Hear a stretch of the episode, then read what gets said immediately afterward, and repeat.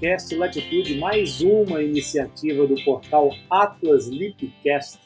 Todas as semanas, um episódio novo aos domingos, como sempre, Dropcast, fenda palatina em gotas homeopáticas, fácil de entender, muito fácil de entender.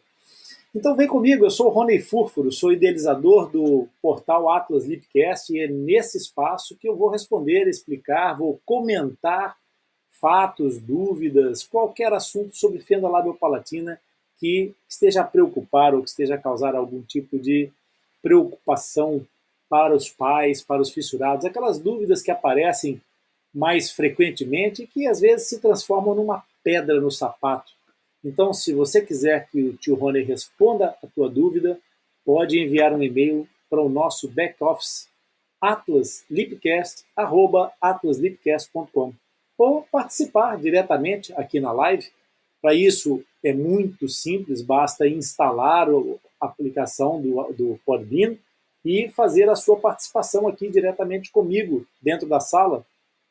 Ou então também enviando o seu e-mail, pode participar de forma indireta. Nós selecionamos as questões é, e para trazer em cada domingo e nesses domingos nós vamos resolvendo essas questões, vamos abordando esses temas. O tema de hoje é o seguinte: uma mãe que coloca a seguinte questão: Minha filha fez palato mole há uma semana e ontem abriu todos os pontos. O que fazer? Bom, nesse caso, a gente tem que começar pelo princípio, tá? Vamos tentar orientar as coisas, primeiro para esclarecer que fazer o palato, que essa mãe refere, é a palatoplastia. Estamos a falar da palatoplastia, que é a cirurgia reconstrutiva do lábio. E a, do, do palato, do céu da boca. Palato é o céu da boca.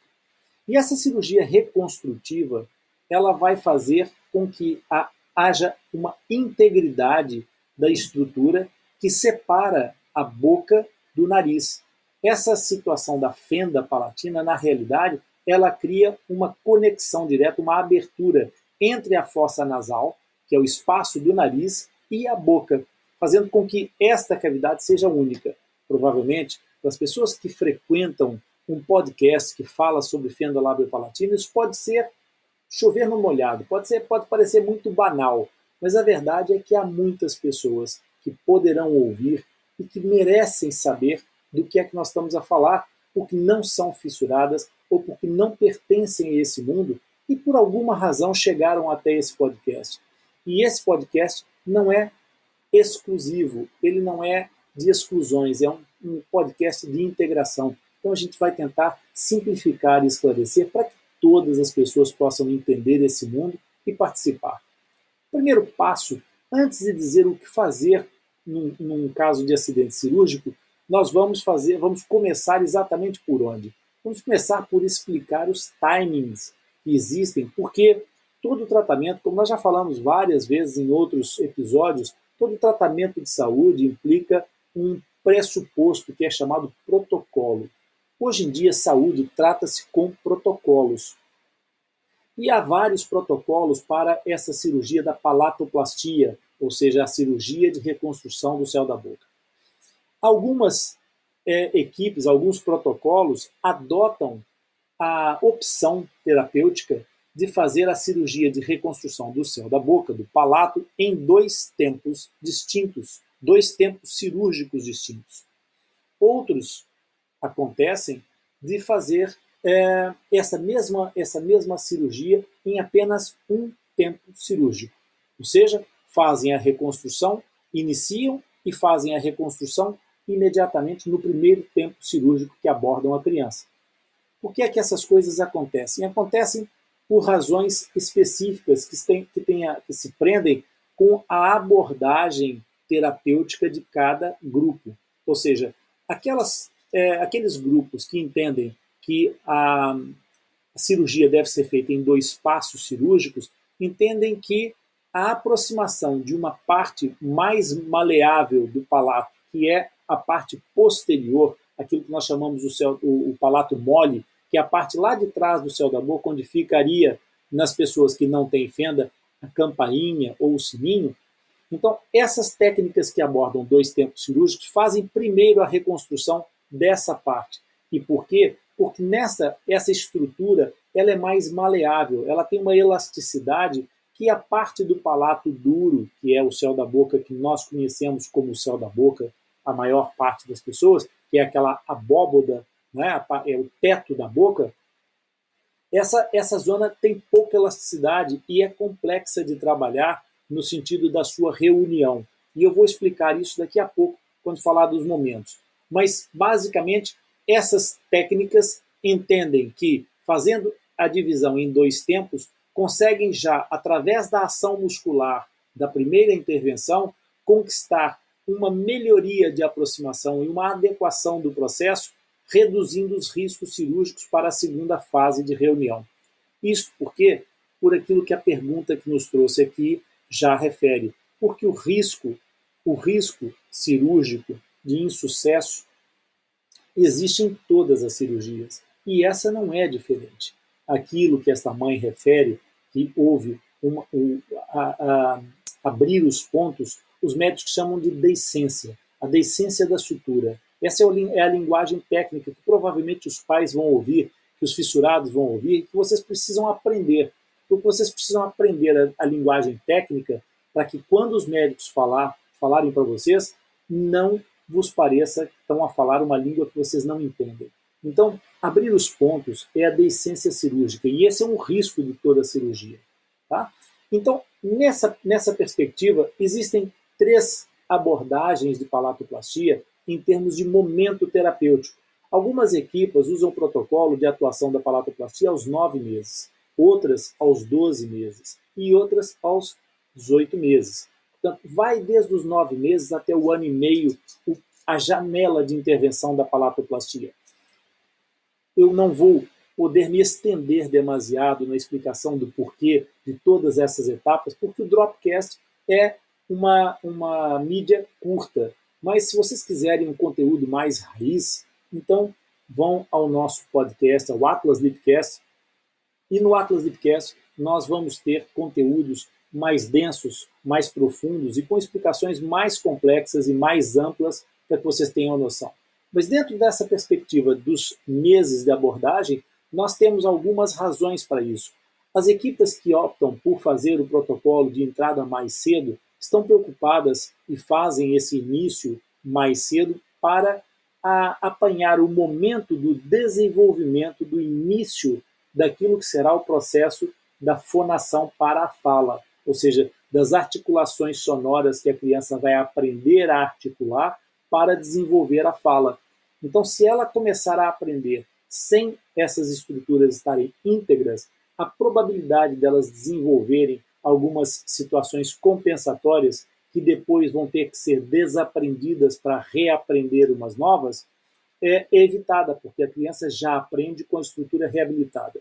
As, as outras equipas que adotam protocolos mais distantes, em que a, apostam no crescimento e na maturidade maior da, da, da criança, apostam exatamente na estabilidade, estatuto ponderal dessa criança, na condição de saúde da criança e na estabilidade da criança estar mais apta para enfrentar uma cirurgia mais complexa, como é a cirurgia da, da, da palatoplastia.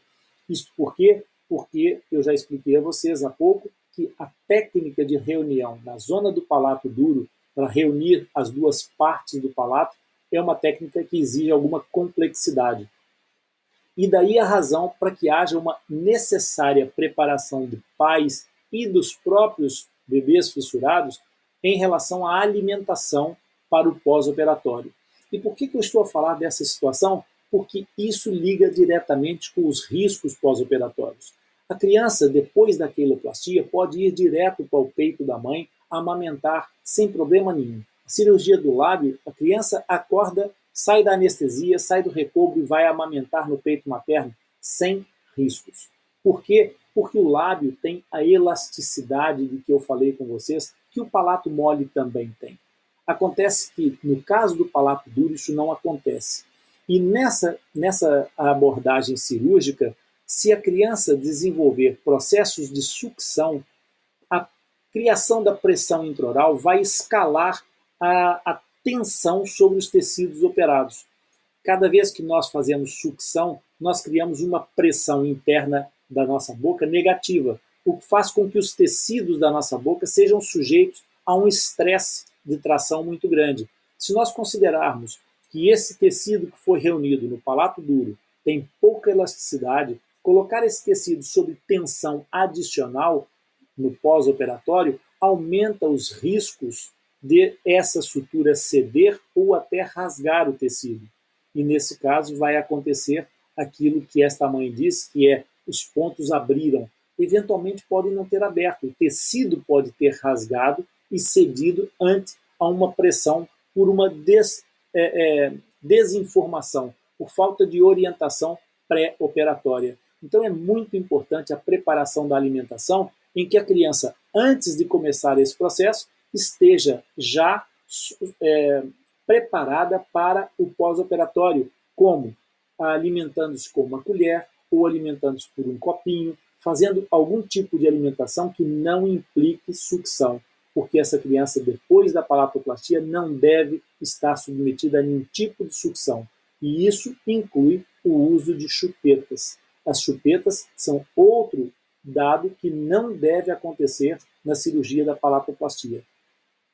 Porque os riscos pós-operatórios, para além daqueles que eu já citei, as chupetas têm uma tendência muito grande a ser um depósito de bactérias. E tudo que nós não queremos é que essa ferida cirúrgica seja infectada. E então, para finalizar, respondendo à mãe, o que fazer em caso de deiscência da sutura, o que fazer se os pontos abrirem todos. Isso, obviamente, vai depender de uma análise pontual, de uma análise caso a caso. Nessa situação, a primeira coisa a fazer, essa, que essa mãe deve fazer, é, ao invés de pedir ajuda fora do centro de tratamento, é pedir ajuda no centro de tratamento. É ligar imediatamente para o cirurgião que operou a criança e dar essa informação ao cirurgião, para que ele possa fazer a avaliação específica dessa criança. A segunda questão que é importante é perceber que, eventualmente, dependendo do grau de, de deiscência, do, da, da, complexidade do que possa haver, nós podemos estar pre, presentes aqui perante uma situação até de um risco de sangramento contínuo. E esse sangramento contínuo não tem que ser necessari necessariamente uma abundante hemorragia, mas pode ser um sangramento contínuo que nessa altura não é desejável para uma criança. Além do mais, o problema da efetividade daquilo que se, que se pretendia com essa intervenção. Então, essa criança poderá eventualmente ser submetida a um segundo tempo cirúrgico imediato. Ou, então, poderá ser o caso, dependendo da condição. Imaginemos que essa criança entrou para a primeira cirurgia no seu limite do estatuto ponderal, ou seja, ela tinha condições para fazer uma cirurgia com segurança, mas se tivesse que fazer duas, nós já estaríamos a incorrer em outros riscos sistêmicos, riscos de saúde. Então, nesse caso, o profissional poderá ponderar a ideia de deixar essa reintervenção para a segunda fase. E, nesse caso, fazer com que a intervenção seja feita em duas etapas. A perda dessas situações podem ser calculadas e podem ser de maior ou de menor monta, mas só deve ser é, valorizada pelo profissional que está a acompanhar essa, essa criança. Somente o cirurgião poderá explicar em cada caso as verdadeiras perdas. Porque se nós formos avaliar de forma lata e subjetiva, o fato, simples fato de ter havido a tentativa de aproximação implica uma, desco, uma, uma descolagem dos tecidos que vai aumentar a quantidade de tecido que nós teremos para fazer uma reintervenção. Então, ainda assim, essa situação não seria um desastre absoluto, poderia até ser perdido o primeiro tempo cirúrgico, mas ter algum ganho nessa situação. O que, é que eu quero dizer com isso? Para que nós consigamos ganhar a tal elasticidade que não existe no tecido, o cirurgião tem que fazer algumas incisões, uns cortes na gengiva que permitem algum deslocamento do tecido mole. E esse deslocamento das gengivas vai permitir que haja formação de gengiva nova na zona onde foi feita a incisão. Ou seja, aquele, aquele tecido vai aumentar de tamanho e isso pode até, no, no limite, facilitar a nova intervenção. Com isso, eu espero que esta mãe é, fique mais tranquila, perceba que isso não é o fim do mundo, não é um desastre absoluto e que somente o cirurgião e a equipe que acompanha esta criança poderão quantificar é, a gravidade ou não dessa descência dos pontos e valorizar essa situação para ponderar a, o próximo, a próxima etapa, o que fazer em relação a essa criança. E nós vamos ficando por aqui, esperando que essa mais esse Dropcast tenha sido útil para vocês, contando nos encontrar para a próxima semana, no próximo domingo, aqui em Dropcast, Fenda Lábio Palatina, em gotas homeopáticas, fácil de entender. Bem ágil.